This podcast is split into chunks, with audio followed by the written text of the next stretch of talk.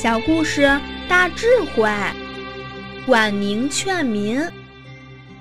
晋朝有位大臣叫管宁。有一次，一条耕牛撒野，跑到人家的田地乱踩，被管宁遇到了。管宁就把这条牛牵到树荫下，然后在那里等。等这个牛的主人来了。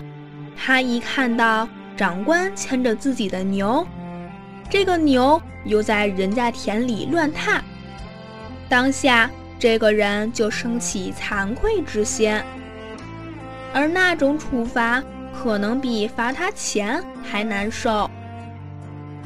管宁发现他们村落里有一口井，村民因为抢着要提井水。常常都会争吵，甚至打架。管宁非常善巧方便，自己去买了很多桶，在清晨的时候，自己就跟一些伙伴去把井水打好。等这些村民正快步跑去要抢着打水的时候，看到他的长官。都已经帮他们打好这么多桶水，回光返照，都升起惭愧之心。